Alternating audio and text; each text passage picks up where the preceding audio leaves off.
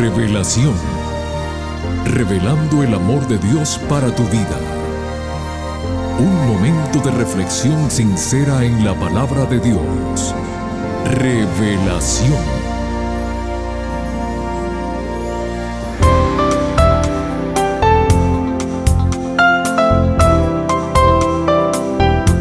Hola querida familia del programa Revelación. Nuevamente con ustedes su amigo Noé Álvarez para saludarlos y extenderles una calurosa bienvenida. Gracias por estar nuevamente con nosotros. Apreciados amigos, ¿sabían ustedes que mucha gente que murió ayer tenía planes para hoy? Esta premisa nos debe hacer pensar seriamente en lo siguiente. Nuestra vida está siempre en manos del Creador. Fuimos creados para vivir eternamente. El descanso terrenal es un paréntesis a esa eternidad. Mientras tenemos hálito de vida, hagamos la voluntad de quien nos creó y sirvamos a quien está a nuestro lado.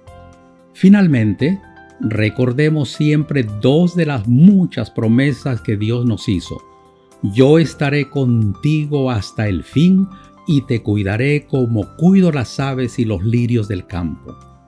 Con estas promesas de seguridad y consuelo, dejamos el tiempo y los micrófonos a nuestro pastor Homero Salazar con el tema que les prometimos la semana pasada que lleva como título Prepara un banquete para mí.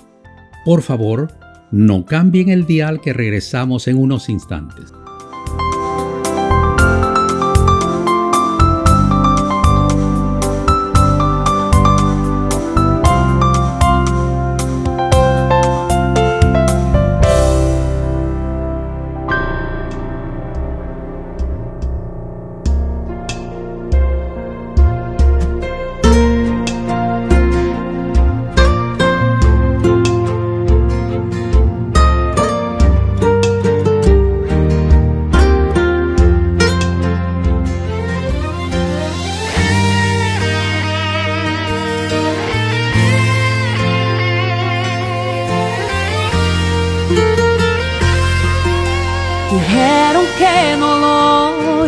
Lograr.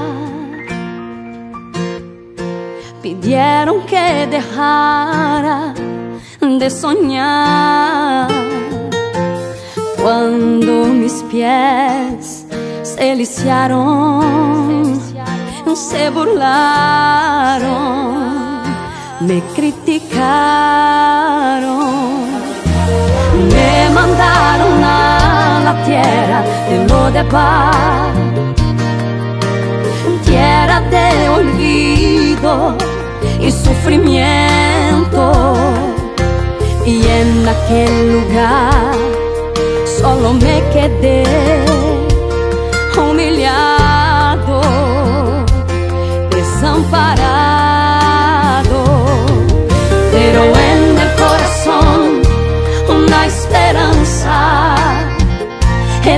Prometió no olvidarse de mí.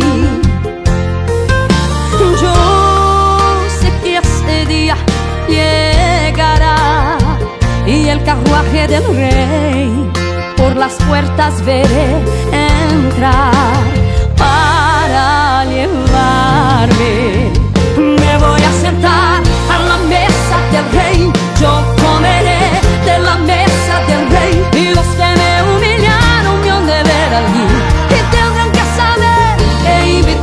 Yo recibiré las tierras que perdí y todos los tesoros que papá dejó.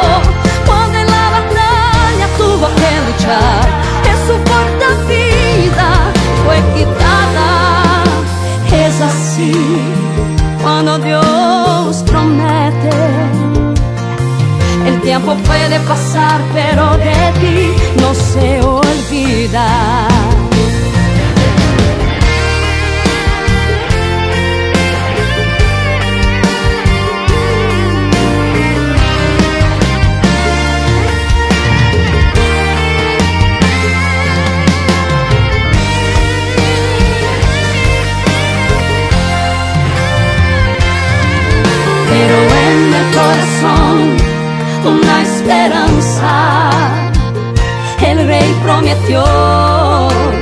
No olvidarse de mí.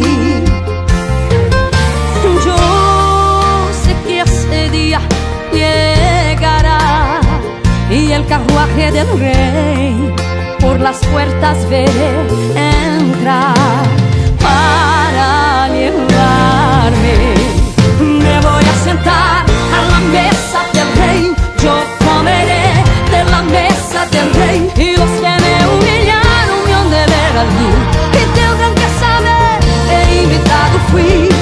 recibiré las tierras que perdí y todos los tesoros que papá dejó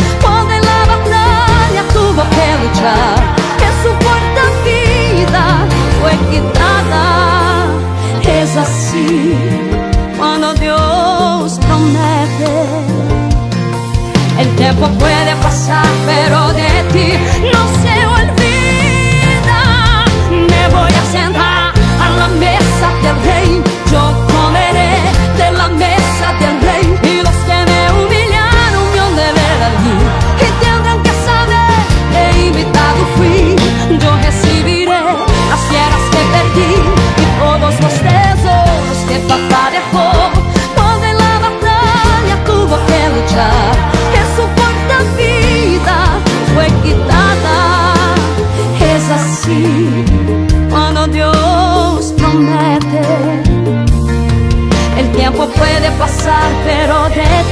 no se olvida.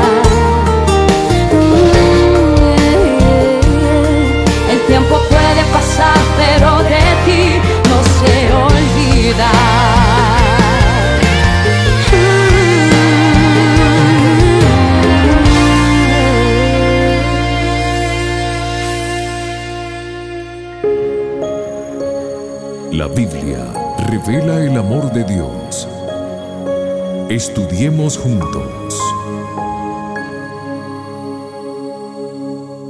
Hola, hola mis queridos amigos. Es una gran alegría poder encontrarnos juntos de nuevo para continuar estudiando la palabra de Dios. Le saluda su pastor Homero Salazar. Bueno, seguimos profundizando en el Salmo 23, que es nuestro tema de estudio de los cinco episodios de este mes. No dudo que esto está siendo de gran bendición para cada uno de nosotros. Hoy nos concentraremos en el verso 5. Pero vamos a leer el Salmo desde el verso 1 para volver a entrar en contexto. Dice así, Jehová es mi pastor, nada me faltará. En lugares de delicados pastos me hará descansar. Junto a aguas de reposo me pastoreará. Confortará mi alma. Me guiará por sendas de justicia, por amor de su nombre. Aunque ande en valle de sombra, de muerte, no temeré mal alguno, porque tú estarás conmigo. Tu vara y tu callado me infundirán aliento. Verso 5. Aderezas mesa delante de mí en presencia de mis angustiadores.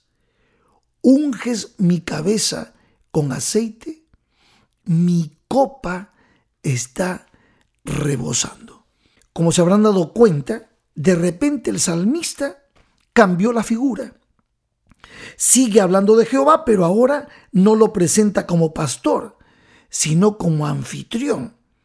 Es como si David estuviera ilustrando la vida del cristiano en su caminar con Dios, de pasar de justificación, santificación, a este momento precioso que podríamos llamarle glorificación. Dice el salmista que el Señor le agasaja con un banquete en su honor, que arregla la mesa con una vajilla elegantísima y con los más deliciosos manjares, como todo un excelente anfitrión, como un divino anfitrión. Dice que le hace destacar delante de todos, ungiéndolo con aceite, perfumándolo con ese aceite fresco y que además llena su copa hasta el borde con el mejor vino. Y todo esto lo hace a la vista de sus propios enemigos que lo han estado angustiando. Entonces la pregunta es simple. ¿Qué significa esta figura del anfitrión?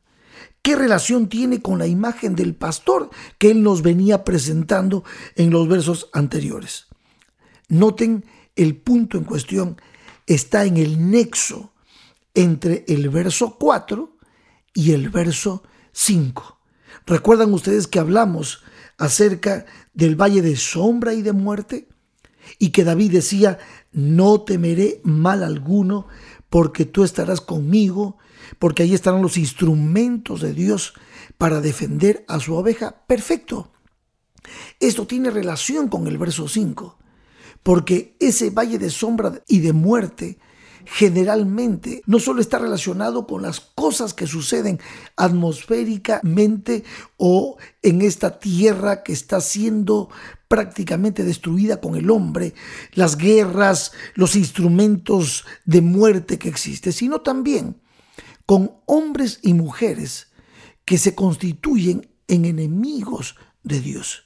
Y por lo tanto también le hacen daño a los hijos de Dios. David está enfrentando esto y por eso cambia la figura.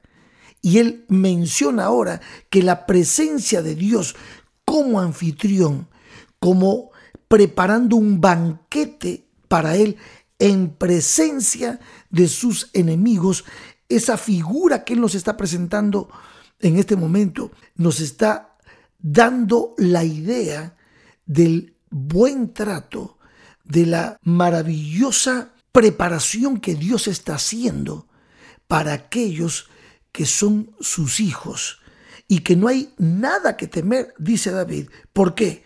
Porque Jehová está cuidando a sus hijos. Él cuidará de nosotros. Y eso es lo que siente David. Siente que Jehová lo está cuidando delante de aquellos que quieren hacerle daño pero también está de alguna manera Jehová exaltando a David sobre ellos. Así también Jehová exaltará a los redimidos delante de todos aquellos que quisieron hacerles daño. Bueno, vamos a tratar de desglosar un poquito. Dice que hay tres cosas que Jehová hace. Adereza mesa delante de él en presencia de los enemigos, los angustiadores. Segundo, unge su cabeza con aceite. Y tercero, su copa está rebosando. Aderezar mesa delante de, de mí. Aderezar mesa significa preparar el banquete. Y es así como David lo describe. El Señor lo está invitando a la sala de banquetes que Dios ha preparado. Por supuesto, esto demuestra que Jehová es mucho más que un pastor. Esto nos demuestra que Jehová es rey y él está dispuesto a agasajar a sus invitados con abundancia de manjares. Entonces, puesto que Dios es el anfitrión, los planes de los enemigos para dañar al salmista terminarán en la nada. Esto indica también la debilidad de los enemigos porque no pueden impedir lo que Jehová está haciendo tanto a favor de David y en esta imagen de la glorificación final a favor de los hijos de Dios. Jehová es un maravilloso anfitrión. Jehová quiere hacernos bien y por eso prepara un banquete para nosotros. Esta figura la podemos ver también en Apocalipsis. Ustedes saben perfectamente que en ocasión de las bodas del Cordero, en Apocalipsis capítulo 19, aparece también esta figura maravillosa del banquete. Y dice la palabra de Dios así, en Apocalipsis 19, verso 7, gocémonos y alegrémonos y démosle gloria porque han llegado las bodas del Cordero y su esposa se ha preparado y a ella se le ha concedido que se vista de lino fino, limpio y resplandeciente, porque el lino fino es de las acciones justas de los santos. Y el verso 9 dice, y el ángel me dijo, escribe, bienaventurados los que son llamados a la cena de las bodas del Cordero. Y me dijo, estas son palabras verdaderas de Dios. Gloria sea el nombre de Cristo. Un anticipo prácticamente en este Salmo 23 de lo que será ese momento de gloria. También dice el Salmo 23 que la segunda bendición es que unge mi cabeza con aceite. Bueno, el hecho de verter aceite perfumado sobre la cabeza de un huésped era toda una costumbre en aquel tiempo, pero también significaba un símbolo de hospitalidad y amistad. Ustedes recuerdan ese pasaje hermoso en el momento en que María, la hermana de Lázaro y Marta, entra y unge a Jesucristo y luego besa sus pies y con sus cabellos lo seca. Bueno, esa actitud de adoración es maravillosa. En este caso del Salmo 23 podemos ver nosotros que esto es lo que Jehová, el anfitrión, hace a favor de su invitado. En este caso, David siente ese confort, siente ese alivio maravilloso de que Jehová está ungiendo su cabeza con aceite. En el Nuevo Testamento el aceite es un símbolo del Espíritu Santo. Dios quiere bendecirnos, quiere llenar nuestro corazón de esa maravillosa bendición del Espíritu Santo que produce en nosotros amor, gozo, paz, paciencia, benignidad, bueno, todas las virtudes maravillosas con las cuales Dios quiere bendecirnos. Y David lo presenta aquí en el Salmo 23 de una manera maravillosa. Dice, unges mi cabeza con aceite. Y termina diciendo, en este verso 5, mi copa está rebosando. Y aquí viene una tercera bendición. David piensa en primer lugar y tal vez exclusivamente en la copa del gozo del Señor. ¿Por qué? Porque Dios nos concede sus mercedes de una manera generosa, en forma rebosante. En un sentido secundario podría decirse que esta figura describe las bendiciones de la prosperidad material. David había gozado de estas bendiciones. Dios había permitido que David se llene de riqueza. También había aprendido David, mediante la dura experiencia, que la prosperidad pone en peligro muchas veces nuestra vida espiritual. A veces la copa más difícil de llevar no es la vacía, sino la que está llena hasta el borde. Bueno, en fin, lo importante de todo esto es que Dios llena de bendiciones a David y él escribe esto como proyectándose hacia nosotros. Dios también quiere bendecirnos, quiere llenar nuestro corazón de las riquezas de su gracia. Ahora, hay algo que quiero leerles con respecto a lo que significa rebosando y está justamente en Efesios capítulo 3, el verso 14 en adelante. Miren ustedes para corroborar un poquito lo que significa estar rebosando justamente de las bendiciones de Dios. Dice la palabra de Dios aquí, dice, por esta causa doblo mis rodillas ante el Padre de nuestro Señor Jesucristo, de quien toma nombre toda familia en los cielos y en la tierra, para que os dé, conforme a las riquezas de su gloria, el ser fortalecidos con poder en el hombre interior por su espíritu. Aquí Pablo nos está hablando de un rebosar de esa copa, para que habite Cristo por la fe en vuestros corazones, a fin de que, arraigados y cimentados en amor, seáis plenamente capaces de comprender con todos los santos cuál sea la anchura, la longitud y la profundidad y la altura y de conocer el amor de Cristo. Noten ahora, que excede a todo conocimiento. ¿Para qué? Para que seáis llenos de toda la plenitud de Dios y aquel que es poderoso para hacer todas las cosas mucho más abundantemente de lo que pedimos o entendemos, según el poder que actúa en nosotros. A Él sea la gloria en la iglesia en Cristo, por todas las edades, por los siglos de los siglos. Amén. Cuando David habla de la copa rebosante, está en otras palabras hablándonos de lo que Pablo dice aquí en Efesios la abundante riqueza de la gracia de Dios, que sobreabunda en ti, que te llene el Señor con su gracia y con la riqueza de su amor, de tal manera que podamos tú y yo ser felices y confiar en el mismo Dios que bendijo a David. Mi copa está rebosando, rebosando de gracia, rebosando de plenitud, rebosando de las bendiciones maravillosas que Dios nos ofrece.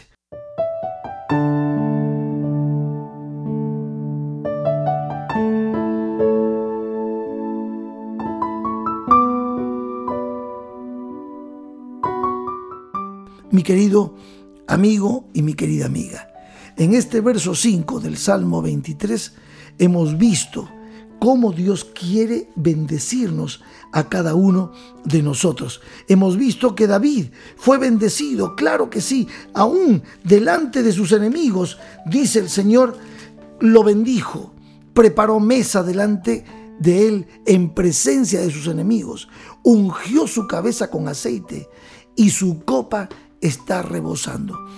¿Tú no crees que Dios nos quiere bendecir a nosotros de la misma manera? ¿Qué necesitamos hacer? Abrir nuestro corazón, aceptar a Cristo como nuestro Señor y Salvador y dejar, como lo decía Pablo en Efesios, dejar que su plenitud rebose en nuestros corazones. Qué maravilloso.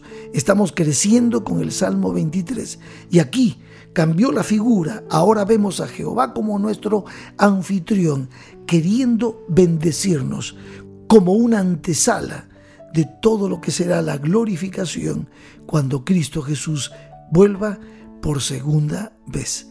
Dios ha sido bueno con nosotros. Que Dios te bendiga.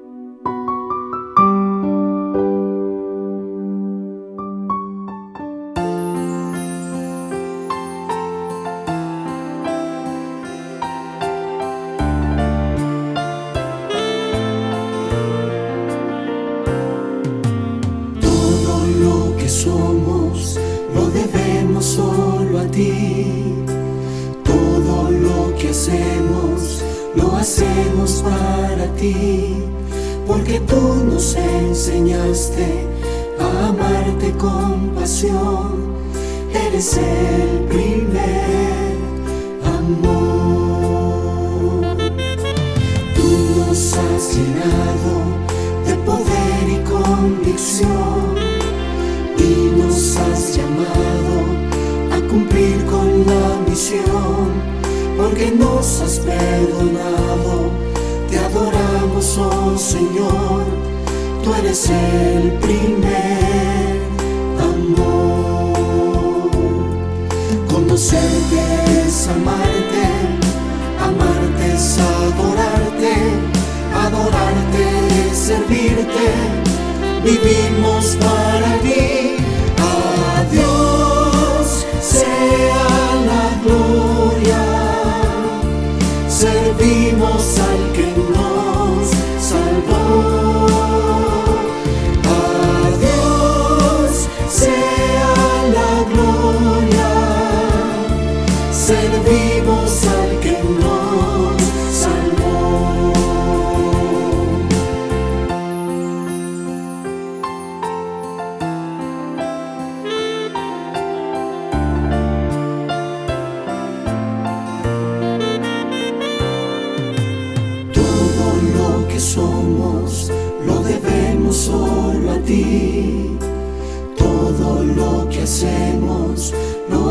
Para ti, porque tú nos enseñaste a amarte con pasión, eres el primer amor. Tú nos has llenado de poder y convicción y nos has llamado a cumplir con la misión porque nos has perdonado. Te adoramos, oh Señor, tú eres el primer amor. Conocerte es amarte, amarte es adorarte, adorarte es servirte. Vivimos para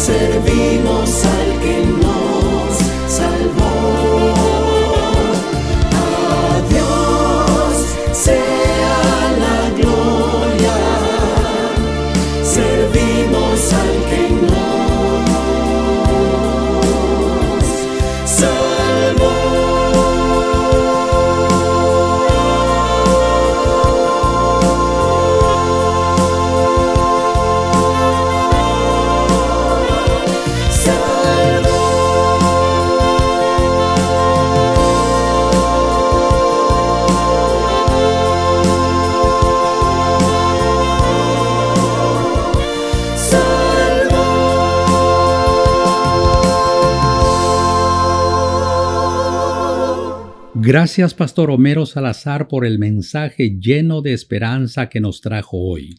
Amigos queridos, espero que todos gocemos de ese gran banquete del cual hemos escuchado. Para la próxima semana, el tema que nos trae el Pastor Homero Salazar lleva como título En su casa moraré por siempre. Aquí los esperamos a todos, no falten. Que Dios te bendiga. Te invitamos a conectarte con nosotros en nuestro próximo episodio de Revelación. Este programa llega como cortesía de tus amigos los adventistas del séptimo día.